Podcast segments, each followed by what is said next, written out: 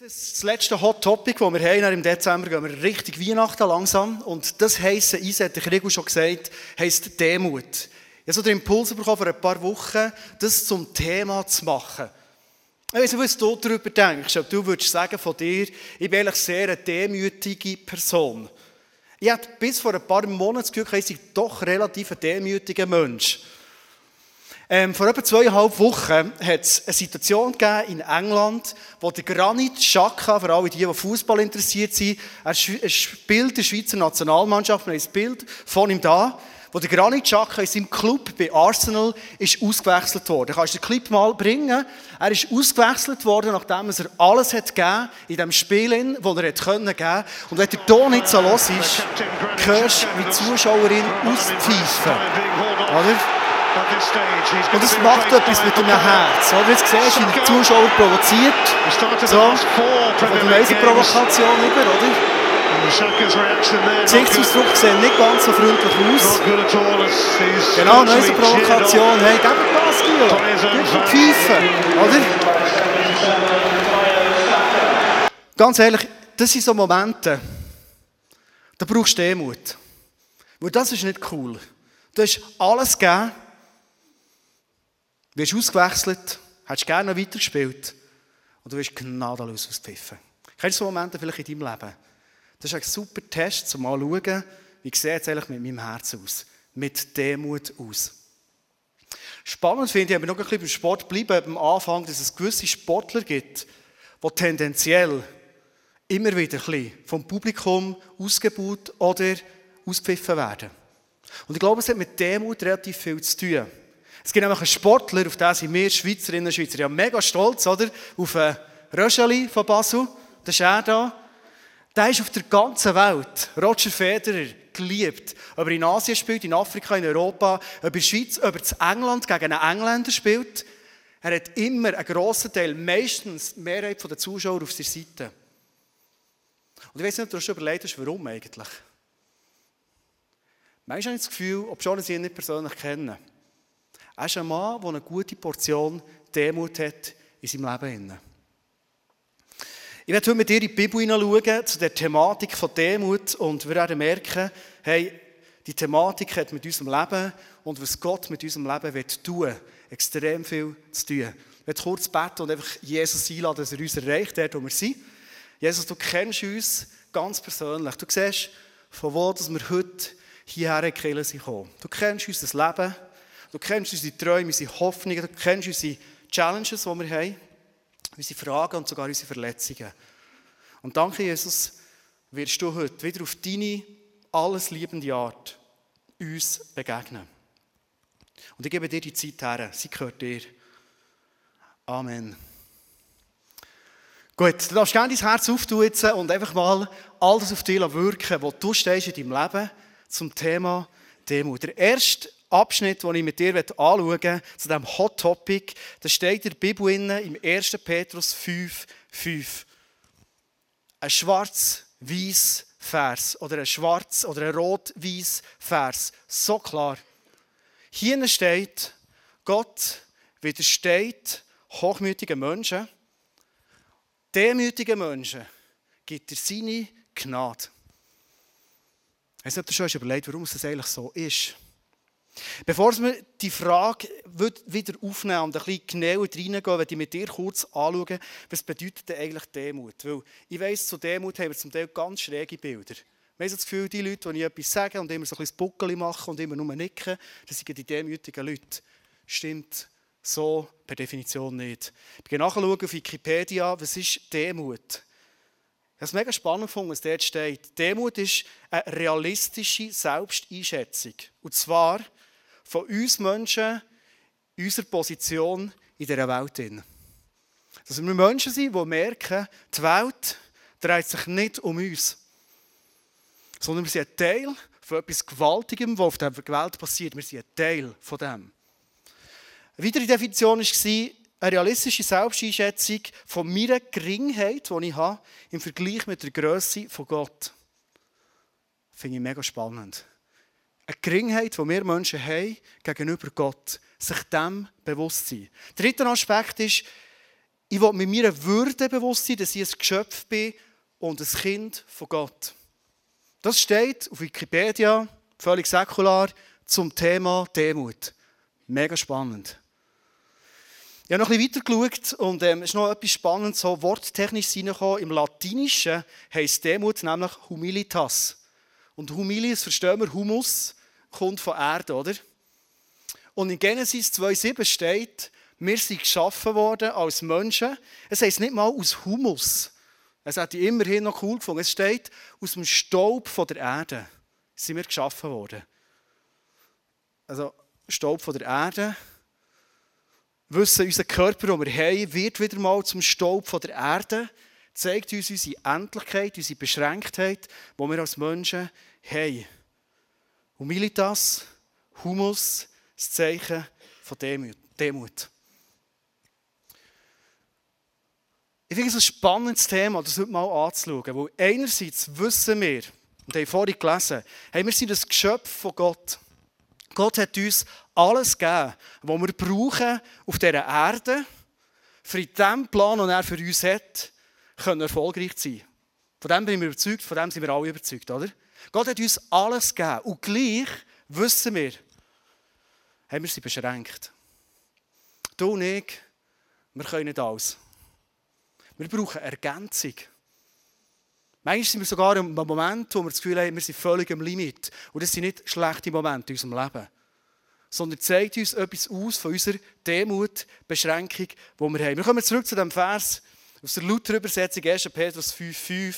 Gott widersteht den Hochmütigen, aber den Demütigen gibt er Gnade. Und jetzt habe ich hier die Frage geschrieben, aber warum UAIDW? Die Abkürzung kennst du wahrscheinlich, oder? UAIDW.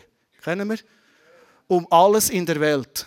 das ist eine ganz offizielle Abkürzung. So. Findest du nicht auf Wikipedia. Warum um alles in der Welt, sagt Gott, ich widerstehe hochmütigen, stolzen Menschen. Aber Menschen, die demütig sind, denen gebe ich meine Gnade. Und Gnade, weisst du, Gnade ist nicht nur, ja, Anführungszeichen, ich vergebe dir und rechne dir deine, deine Schuld nicht zu, sondern Gnade ist die Kraft von Gott, oder? Gnade ist der Power, wo Jesus von den Toten auferweckt. Das schenkt Gott uns. Also eigentlich Macht. Und wenn wir die Frage nochmal vornehmen, warum, um alles in der Welt, sagt Gott, dass uns Menschen heute Abend hin tun. Nehmen wir mal an, du wärst Gott. So für eine Stunde. Das ist noch ein cooler Gedanke. Oder wärst mal Gott. Es gibt ja Film, irgendwie Bruce Almighty heisst der. So, oder so die Suppe rausgeschlürft hat, so, äh, oder irgendwie nicht rausgeschlürft, irgendwie so eine, eine Weg bahnt, wie auch immer. Du wärst Gott. Du hast die Aufgabe, Menschen von deiner Macht zu geben. Gnade ist nicht anders als Power und Macht. Wem willst du es geben? Ein hochmütiger Mensch, der nicht recht weiß, was er damit macht, ob er auf seine Müllfahrt verschaffen Und genau die Beispiele haben wir extrem viele Menschen, die Macht haben, Einfluss haben und den Einfluss und die Macht brutal missbrauchen. Das hat sehr viel zu tun mit Stolz. Würdest du als Gott einem Menschen Macht geben, der hochmütig ist, oder würdest du die Macht einer demütigen Person geben? Was würdest du? Und das merken wir wahrscheinlich schon gleich mal. Hey, eine Person, die ich weiss, die ist verantwortungsvoll, die kann sich realistisch einschätzen in ihr Weltbild, die weiss, die Welt dreht sich nicht um mehr, wird wahrscheinlich mit dieser Macht ganz anders umgehen als eine Person, die sein eigenes Reich baut. Hey, ist es nicht so, dass wir, vielleicht speziell als Menschen, die immer wieder im ISF aus- und eingehen, aber ich hoffe, dass es jeder Kille so ist, Menschen sind, die gross denken und gross träumen. Ist das so? Hat ein paar. Super, mega schön, cool. Und ich glaube, dass Gott liebt, wenn wir gross denken für unser Leben, für unseren Einfluss, den wir haben und gross träumen. Bin ich überzeugt, Gott liebt das. Die Frage ist, warum erleben wir vielleicht manchmal nicht mehr von dem, was Gott durch uns und unter uns tun will? Das ist eine Frage. Könnte es einen Zusammenhang haben mit Demut und Hochmut? Ja, anfangs dieses Jahr, bevor ich mich verabschiedet habe, in mein Burnout hinein, hatte ich ein Coaching mit dem Kleusel. Und man sagt oft, als Pastoren gibt es so drei S. Drei S, wo Pastoren, die eine Berufung haben, aber das können ja schon Führungsleute sein, als Männer oft drüber stolpern. Das eine ist Stutz, Sex und Stolz. Das sind die drei S. Und er hat im Coaching, macht er manchmal so vorher gesagt, Endo, schau mal heute in dein Leben rein, welche von diesen drei S sind deine Stolpersteine? Was würdest du sagen? Beim Stutz habe ich gewusst, das ist für mich kein Thema. Ich, pff, Geld, das ist so, ich habe gerne Geld, aber ich gebe auch gerne aus und ich habe keine Mühe, der Zehn zu geben, keine Mühe, grosszügig zu spenden, am liebsten viel mehr als der Zehn. Was irgendwie möglich ist, das ist kein Thema, ich würde mich nie bereichern aus der Kirche, das ist so nicht mein Thema. Sechs habe ich gewusst, okay, als Mann ich Verantwortung, wie schaue ich um, wie gehe ich mit meinen Gedanken um und und und. Habe ich gewusst, habe ich Verantwortung. Ich habe das Gefühl mir ist auch ändert Sex. Und dann fragt er, du Andrew, wie sieht es aus mit Stolz? Und ich so dachte, pff, ja, schade. Ich habe sofort gewusst, welche Leute alle aus meinen Augen stolz sind. Ich habe ein paar Köpfe habe ich gesehen. Vielleicht habe ich sogar ein paar Köpfe hier innen gesehen. Ich dachte, ah, ich will es nicht zeigen, gell? Nein, ich habe niemanden da innen gesehen. Aber ich habe das Gefühl von mir, ich bin doch nicht stolz. Ich bin das Burnout reingefallen. Ich kenne die Geschichte, viel erzählt, was ich heute nicht mehr. Und ich habe den Gedanken mitgenommen. Ich habe das Gefühl, Kleusel, jetzt liegst du wieder mal daneben. Nicht immer, der Kleusel liegt meistens richtig, aber da liegst du wahrscheinlich daneben. Und dann bin ich mit Gott durch eine spannende Zeit durchgegangen, ich bin immer noch drin. Und ich Saal in mein Herz hineinschauen und gemerkt, hey, und das werde ich heute mit dir machen. Es gibt ein paar Indikatoren, die dir und mir zeigen, ist mein Herz stolz. Gibt es Bereiche in meinem Herzen, wo ich hochmütig bin? Und ich werde dir heute die Chance geben, mal in dein Herz hineinzuschauen, dich zu testen und zu schauen, hey, gibt es Bereiche in meinem Leben? Ich habe so sechs Punkte aufgeschrieben. Du findest übrigens auch in unserem App, drin. du kannst sie gerne nachlesen, deine Notizen machen. Für mal schauen, hey, gibt es Stolz in meinem Herzen? Weil das Letzte, was wir wollen, glaube ich, ist Gott auf dem Schlauch stehen. Ich will nicht mit meinem Stolz Gott auf dem Schlauch stehen. Das will ich einfach nicht. Sondern ich will, dass Gott durch mein Leben ohne Hindernis maximal wirken kann. Der erste Punkt, sind wir parat? Gehen ein bisschen schnell durch. Der erste Punkt ist, sich selber realistisch einschätzen. Und mit realistisch meine ich wirklich realistisch. Ich sage nochmal, Demut heisst nicht, ich bin niemand und ich kann nichts und ich bin nur irgendwie, zum Glück kann ich noch der Jesus, sonst ging es nicht mehr. Sondern realistisch einschätzen heisst, Matthäus 5,3. Und ich weiß nicht, ob du weißt, in welchem Kontext die Aussage von Jesus gemacht worden ist. Jesus ist auf die Erde gekommen. Er war Kind, jugendlich, er hat sich taufen ist in die Wüste gekommen, ist versucht worden. Und dann gibt es den Moment, das ist die weltberühmte Bergpredigt. Und der Satz, den wir jetzt zusammen lesen, ist der erste Satz, den Jesus öffentlich erzählt hat. Der erste Satz. Also Jesus steht her und sagt so, jetzt muss ich diesen Leuten, oder darf ich diesen Leuten mal erklären, wie mein Reich eigentlich funktioniert. Und er sagt er, glücklich sind, die erkennen, wie arm sie vor Gott sind, denn ihnen gehört sein himmlisches Reich. Vielleicht ist es auf dem Berg oben so ruhig wie jetzt. Da haben wir richtig gehört. Das ist doch der Messias, der unser Hoffnungsträger ist. Also der wird jetzt sich gegen Trümmer auflehnen und der wird jetzt mal, jetzt wird Post abgehen. Glücklich sind die erkennen, wie arm sie vor Gott sind, denn ihnen gehört sein himmlisches Reich, sagt Jesus. Offenbar sagt Jesus, hey, am Moment herzukommen, wo ich meine Beschränkung wahrnehme, wo ich merke, hey, für diesen Traum, den Gott mir gegeben in meinem Leben, lenkt das, was ich habe, nie her. Vielleicht Momente, wo ich das Gefühl hatte, ich weiß, wie man es machen muss, dass endlich die Post abgeht. Und dann machst du etwas und dann stehst du schlussendlich her und merkst, das ist überhaupt nicht das was ich gedacht Du merkst deine Beschränkung. Du merkst, wie arm du bist für Gott. Kennst du so Momente in deinem Leben? Du bringst es nicht auf die Reihe. Nicht, weil du ein Double bist, nicht, weil du nichts kannst, sondern weil du einen Bereich in deinem Leben anstehst. Die Frage ist, was ist jetzt dort?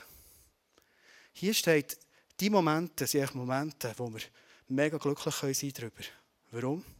Wir checken, wie arm sie, dass wir sie vor Gott, wie wir ihn brauchen.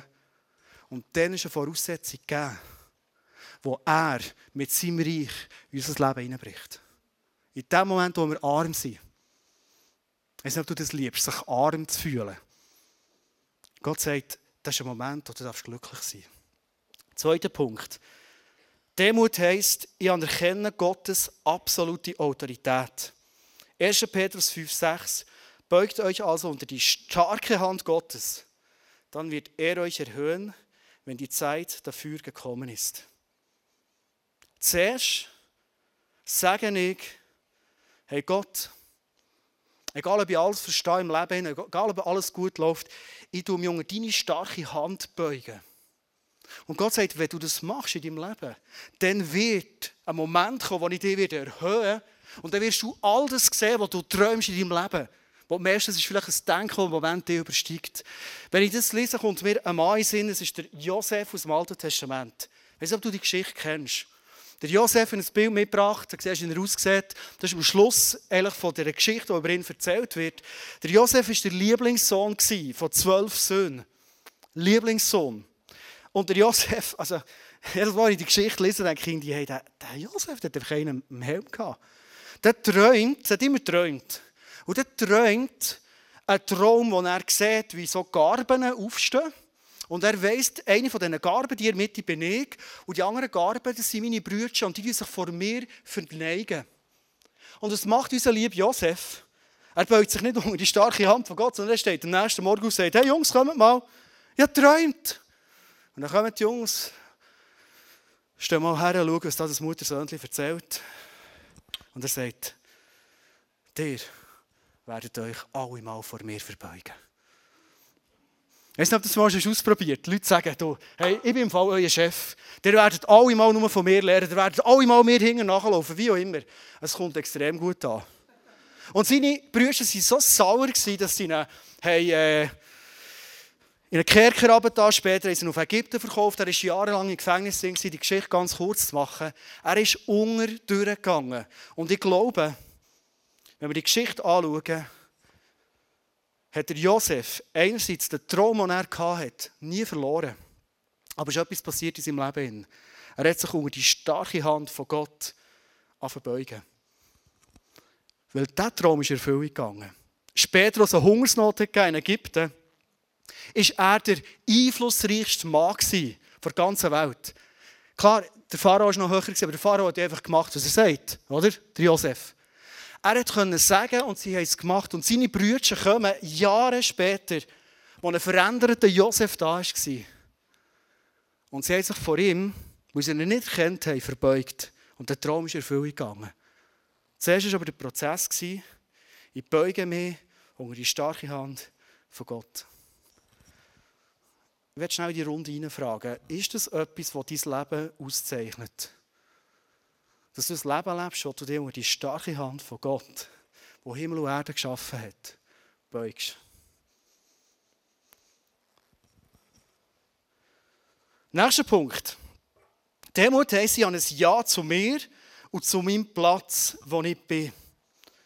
Lukas 14,11, denn jeder, der sich selbst erhöht, wird erniedrigt werden und wer sich selbst erniedrigt, wird erhöht werden. Ich weiß nicht, ob du den Kontext kennst, wo Jesus das erzählt hat. Er hat nämlich so eine Geschichte erzählt oder ein Gleichnis gemacht, zu der Zeit, wenn irgendwie so ein Gastherr Leute hat eingeladen für ein Fest, da hat er einen langen Tisch gemacht und zu obersten Tisch sind die angesehensten Leute gehockt. Und dann ist es langsam abgegangen, abgegangen, abgegangen, abgegangen, abgegangen, bis der Abschaum oder einfach so die tiefst angesehensten Leute zu uns sind. Und Jesus hat gesagt, der macht es immer so, der macht es immer falsch. Der hockt immer weit oben her. Und dann kommt der Gast her, jetzt musst du dir das mal vorstellen, und sagt, du musst heute aufstehen. Du hockst ein bisschen zu weit oben. Komm. Dann laufst du mit ihm runter. Neben allen durch. Du den Stuhl schön her und sagt, da ist dein Platz. So erniedrigend, oder? Jesus sagt, hey, seid Menschen, es anders machen. Seid Menschen, die von euch nicht so viel denken, sondern die sagen, hey, ich kann zu am Tisch sitzen. Und dann wird unter Umständen etwas anderes passieren. Jesus, der kommt und sagt, du, was machst du, Junger? Oder der Gastherr, der kommt und sagt, was machst du, Junger? Hey, komm rauf, komm. Dann kannst du vor allen Leuten rauflaufen und deinen Platz bekommen.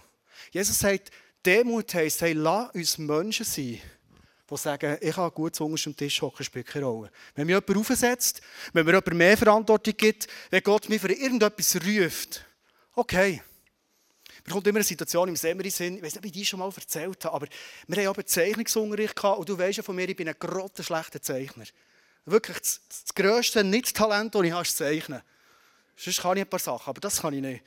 Also ich kann ein paar andere Sachen auch nicht. Und dann haben wir aber, gezeichnet haben, haben wir zwei Stunden lang einen Blumenstrauß abgezeichnet. Und dann hat der Lehrer einen langen Tisch, einen langen Tisch gemacht und hat gesagt, mal alle eure Zeichnungen drauflegen. Das heißt, jetzt gebe ich eine Minute Zeit und ihr könnt die schönsten Zeichnungen, die ihr findet, ein bisschen links rauf tun und die, die wüstesten rechts runter tun. Kennt ihr das? Pädagogisch super. Finde ich nicht so. Und ich habe gewusst, wie das Spiel läuft, weil meine Zeichnung war immer zu unterst. Dann habe ich gedacht, komm, jetzt mache ich schlau, habe meine Zeichnung genommen, also zuoberst her. Und dann habe ich gesehen, wie sie runtergeht. Nach einer Minute konnte ich sicher sein, es war zu unterst unter. Da ist manchmal der Lehrer gekommen, hat die Zeichnung oben genommen, hat jetzt schön dargestellt und gesagt, hey, schau mal, die Farbverläufe. Das ist schon fast ein bisschen künstlerische Ansätze, die man hier sieht. Und alle so, wow. Dann ist er oben runtergelaufen. Ein Blumenstrauß kann man so zeichnen. Andreas Bechler ist unten dran gestanden. So kleine kindliche Züge, die man ein bisschen sieht hier. Gut. Also, verstehst du, musst jetzt nicht bedauern mit mir. Ich habe es überwunden und äh, es ist gut. Aber ich hätte gescheiter von Anfang an gesagt, hey, ich kann nicht zeichnen durch meine Zeichnung daher und hätte nicht müssen schauen, wie meine Zeichnung oben, oben, oben, oben erniedrigt wird. Jesus sagt, hey, lass uns Menschen sein, die nicht um die obersten Plätze kämpfen. Ich glaube, das Reich von Gott ist ein Reich, wo wir nicht um Führungsplätze kämpfen, sondern was ich immer erlebt habe, ist, Gott weiß, wenn dass er kommt und sagt, hier ist dein Platz, nimm den ein. Und vielleicht ein Jahr, zwei später sagt er, komm, stand auf, dein neuer Platz ist hier. Demut heisst, ich habe ein Ja zu mir das ich zeichnen kann. Und ich habe ein Ja dazu, zu dem Ort, wo ich bin. Gehen weiter. Der nächste Punkt ist, demütige Menschen sind belehrbar und lernend. Matthäus 18,4 steht, wer aber so klein und demütig sein kann wie ein Kind, der ist der Größte in Gottes himmlischem Reich. Demütige Menschen sind Menschen, die belehrbar sind und dauernd lernen. Ist das etwas, was dein Leben auszeichnet? Bist mal ehrlich zu dir. Bist du gern belehrbar? Bist du teachable? Das ist ein mega guter Test, um zu schauen, hat es Stolz in meinem Herz. Komm, wir weiter. Ja, jetzt haben wir es können. Nein, ist gut. Der zweitletzte Punkt ist, demütige Menschen, die reflektiert leben. Demütige Menschen sind Menschen, die immer wieder kritisch in ihr Leben hineinschauen. Hey, das braucht Mut. Es braucht Mut, wie der David, der im Psalm 139, und über ihn heisst es ja, vielleicht genau wegen dem, dass er ein Mann war nach dem Herz von Gott. Weil er ein Mann war, der reflektiert gelebt hat. Er sagt, erforsche mich Gott und erkenne, was in meinem Herzen vor sich geht prüfe mich und erkenne meine Gedanken. Sieh, ob ich einen Weg eingeschlagen habe, der mich von dir wegführen würde und leite mich auf dem Weg, der ewig Bestand hat. Für mich ist das wie ein Hilfeschrei von einem Mann, der sagt, hey, das Schlimmste, was mir passieren kann, ist, dass ich eben rauszuschalten. Das Schlimmste, was mir passieren kann. Und ich lade Gott ein, dass Gott mir hilft, mir zu reflektieren und sagt, wo ich völlig daneben bin. Wir haben letzten Winter mal so mit dem Leitungsteam eine Retrette gemacht.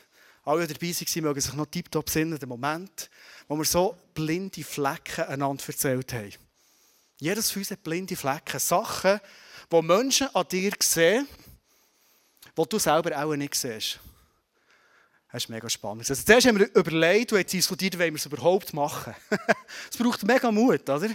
Gell, du weißt noch, Sarah. Wir waren ja zusammen da. Es braucht mega Mut, oder?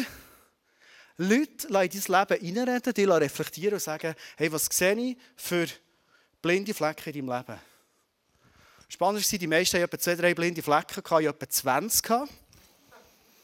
Das ist das Los als Leiter, weil die Leute und du siehst so viele blinde Flecken an mir. Warum? Ich bin extrem viel Öffentlichkeit. Und es braucht Mut, herzustehen, eine Person zu sein und zu sagen, sag mir mal, wo habe ich blinde Flecken? Und das einfach anzunehmen. Darfst du schnell reflektieren, überlegen, wenn wir jetzt das machen würden, dass du heimgehst zu deiner Familie oder morgen in die Bude gehst und sagst, iSolutions, Freunde kommen zusammen, was habe ich für blinde Flecken? Hast du schon gemacht, Josi? Gut, siehst du, ja. Ich habe noch gedacht. Du hast so reflektiert. Spannend, oder? braucht mega Demut, das von Menschen zu sagen. Und weißt du, da kommen auch Sachen rein, wo ich denke, du, aber hey, das, das kannst du mir schon sagen. Aber schau mal die an. Also, als ich, als ich im Wallis war und gewisse Feedbacks gehört habe, hat es für mich recht gerumort. Ich dachte, ja, also, kannst ja schon da auf dem kleinen Zehen rumstehen, aber äh, schau mal bei dir her. Du hast nicht mal grosse Zehen. Bildlich gesagt, hat mein Stolz in meinem Herzen gesagt. Ein demütiges Herz sagt, hey, danke vielmals für das Feedback. Danke, gibst du mir ein Feedback, wo ich meine blinden Flecken erkenne und mich verändern kann. Kommen wir zum letzten Punkt. Und ich glaube, das ist der Punkt, wo sich Demut schlussendlich so wie laserscharf sammelt. Wir haben vorhin gestartet mit dem Vers von Gott widersteht den Hochmütigen und den Demütigen gibt er seine Gnade. Und jetzt hören wir auf mit einem Vers, der inhaltlich praktisch das Gleiche sagt. Ich bin überzeugt, Menschen, die ein demütiges Herz haben, sind Menschen, die vergebend leben. Matthäus 6, 14 und 15. Wenn ihr den Menschen ihre Verfehlungen vergebt, wird euer Vater im Himmel euch auch vergeben. Wenn ihr aber den Menschen nicht vergebt, wird euer Vater im Himmel euch eure Verfehlungen auch nicht vergeben. Punkt. Ende der Durchsage.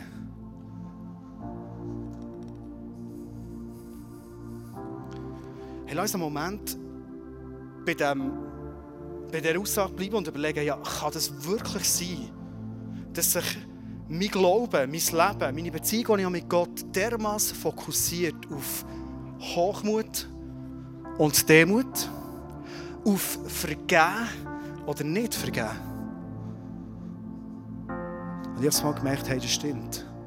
Wenn ich nicht ein demütiges Herz habe, dann bin ich meistens nicht bereit, zu vergeben. Oder vielleicht so oberflächlich zu vergeben. Sagen, ja, den muss ich vergeben. Das ist schon gut, den habe ich vergeben. Du hast viele Predigten von mir gehört und wahrscheinlich hast du den Ausdruck gehört von ein Lifestyle-Leben vom Vergeben. Das war mein Ziel, immer. Und ich habe immer das Gefühl, ich ja allen Menschen alles vergeben. Ich wusste, es ist mega wichtig als Pastor, dass du allen Menschen alles vergisst, weil Kinder ist Ort, umeinander verletzt. Tut mir leid, das ist einfach so. Nicht, weil wir das wollen, aber es passiert, wir sind Menschen. Wir sind keine fehlerlosen Heiligen, wo alles stimmt, sondern wir sind Menschen. Wir enttäuschen an, wir Erwartungen nicht erfüllen und, und, und. Als ich in meiner Zeit drin war, bin viel ins Wallis gegangen, so in meiner tiefen Zeit drin, habe ich so gemerkt, dass Gott sagt, hey, sitz mal auf das Bänkchen da. Ich werde dir etwas zeigen. Bin abgehockt und habe gewartet, was sagt Gott jetzt. Und so habe ich in mir so wie eine graue Suppe gespürt. Ich dachte, was ist das? Etwas Schweres. Und Gott sagt, schau mal rein, die graue Suppe in dir rein. Wenn der Heilige Geist redet, dann zeigt er uns so ganz messerscharfe Sachen. Und so habe ich gesehen, wie aus dieser grauen Suppe so Köpfe raufkommen. Das glaube ich mal erzählt hier schon. Und ich habe gemerkt, dass die Menschen aufpoppen, die ich immer gesagt habe, habe ich vergeben. Aber ehrlich gesagt, habe ich den Prozess des Vergeben nicht fertig gemacht. Das ist wie mein Okay. So ein bisschen checken, aber den Check nicht fertig machen. Ist echt nicht fertig. Also im positiven Sinn, der Check jetzt, gell? Vielleicht ein schlechtes Bild.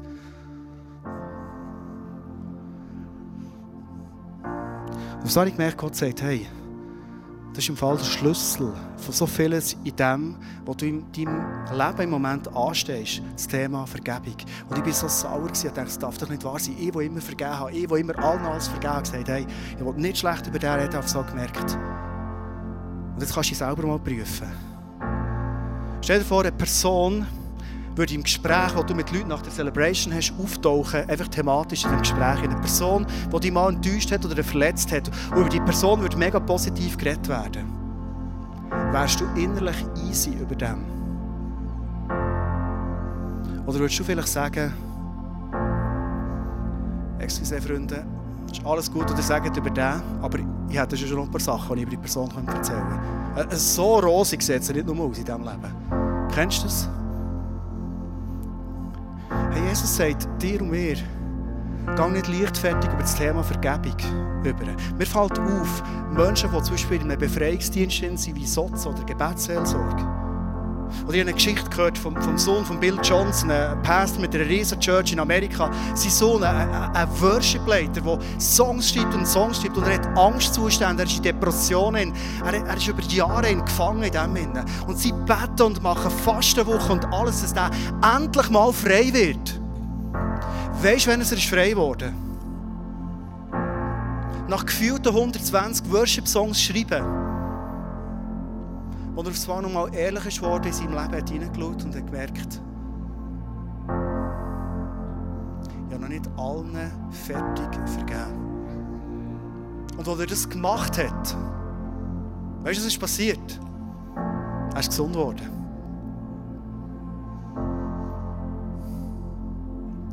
Als ich wieder zurückkomme und wieder arbeiten haben alle Leute mega Freude gehabt bist so mit Sammentänzen berührt, alle sagen, schön bist du da und magst du geht's. Und ich hatte eine neue Idee, wenn du mal anrufen hast du echt Zeit, aber genau nur. Das waren die ersten fünf, sechs Wochen. Gewesen. Und aufs Mal bist du wieder da, dann geht es ja gut, dann bist du auf der Bühne, geht alles. Und jetzt kannst du wieder ein bisschen Salbia machen, mit Kritik oder mit Feedbacks oder mit was auch immer, mit Forderungen, mit Erwartungen. Und ich habe so gemerkt, hey, ich brauche ein Zeitchen, Zeit und Momente auf dem Bänkchen. Weil wenn ich nicht wieder in den Prozess hinein zurückgehe, wo ich allen Menschen, auch schon nur Menschen, die sich bei mir melden, sagen, du hast meine Erwartung nicht erfüllt als Pastor. Das ist fast die grösste Sünde, die du machen kannst. Das lenkt, dass Menschen aus der Kirche gehen. Einfach, weil die Erwartung nicht erfüllt hast. Ich will nicht das schlimm darstellen, aber es ist einfach eine Realität. Und ich habe gemerkt, ich wäre nach ein paar Wochen, und Monaten genau am gleichen Ort, wenn ich nicht Momente hätte, wo ich auf das Bänkchen sitze und sage, Jesus, hier bin ich. Wieder David, ich strecke mein Herz dir entgegen und bitte zeig mir, wo gibt es Orte in meinem Herzen, wo ich nicht vergeben habe. Und ganz ehrlich, der Heilige Geist wird das extrem ernst nehmen und wird dir Sachen zeigen. Und dann gehe ich rein in den Prozess und ich vergebe. Ich sage Leute, ich sage sie frei, ich will frei werden, sie dürfen frei werden und ich vergebe. Und wenn ich merke, ich die Person hier sehe oder von ihnen höre und ich merke, es löst mir immer noch etwas Negatives aus, dann sitze ich wieder her aufs Bänkchen und sage, und ich höre nicht auf mit Vergeben. Bis ich die Person wirklich aus tiefstem Herzen kann segnen Bis ich die Person aus tiefstem Herzen darf lieben Und es mir nicht mehr in Sinn kommt. Heute Morgen in Interlaken, als ich die Predigt hatte, ein Snowboardlehrer auf mich zugekommen und ist sich zu mir entschuldigen, weil er letzten Winter einen Post hat kommentiert von mir, ein bisschen belehrend, und er hat gesagt, wahrscheinlich hätte ich das verletzt. Und es war so schön, ich habe mit Augen und gesagt, ich habe nicht mal mehr gewusst, dass du das geschrieben hast. Hey, das habe ich dir im Moment vergeben. Das ist Freiheit. Aber ich sitze sehr oft auf meinem Bänkchen und merke, ich darf wieder einsteigen in den Vergebungsprozess. Und ich werde dich fragen zum Schluss dieser Message, wo hast du dein Bänkchen in deinem Leben, wo du absitzt, vor Jesus bist vergisst.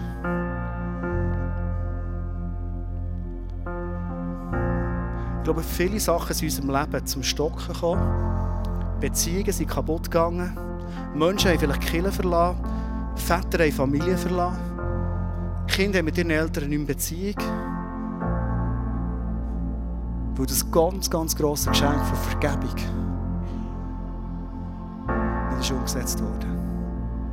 Hey, und wenn du auf das Bänkchen sitzt, du sitzt im Fall nicht allein, es geht recht leer aus hier. Aber hier sitzt Jesus mit dir und wenn du fast anfangen vergeben, dann wird Jesus mit seiner Kraft über dich kommen. Und so Stories habe ich zu Hunderten gehört, wo Menschen komplett frei wurden. Aus zerrütteten heraus komplett frei wurden. weil sie bereit waren zu vergeben. Ich werde zum Schluss fragen, ist das dein Herz, das demütig ist und sagt, ich steige immer wieder rein auf das Bänkchen und weißt du, was wir hier machen? Das ist nicht einfach ein bisschen beten und ein bisschen schöne Worte machen. Es ist ein Kampf. Vergeben ist ein Kampf. Es ist nicht easy zu vergeben. Ich habe nie Lust zu vergeben. Meistens regen mir die Leute so dermaßen auf. Du hast als Pastor alles gegeben, dein letzte Hemmli. Du hast eine Erwartung nicht erfüllt und sie machen so. Bildlich geredet, gell? Und du denkst, danke Jesus für meine Berufung. Und du kennst so Sachen aus deinem Leben, du musst nicht Pastor sein. Du kannst Mutter sein, du hast alles gegeben für deine Kinder. Und dann werden sie erwachsen und sie machen so. Du bist Chef in einer Bude. Du gibst alles für deine Mitarbeiter. Die machen es jetzt nicht mehr, das macht man Kirche nicht, das Zeichen, oder? Du hast alles gegeben, vielleicht für eine Beziehung und am Schluss sagen sie, kannst gehen. Und in diesem Moment hast du nicht Lust zu vergeben. Scheiss nur an. Aber es ist der einzige Weg. Dass du frei sein darfst. Dass Gott das durch dich darf tun, was er tun will. Schon jahrelang. Und das ist ein Kampf. Demütig zu sein und zu kämpfen.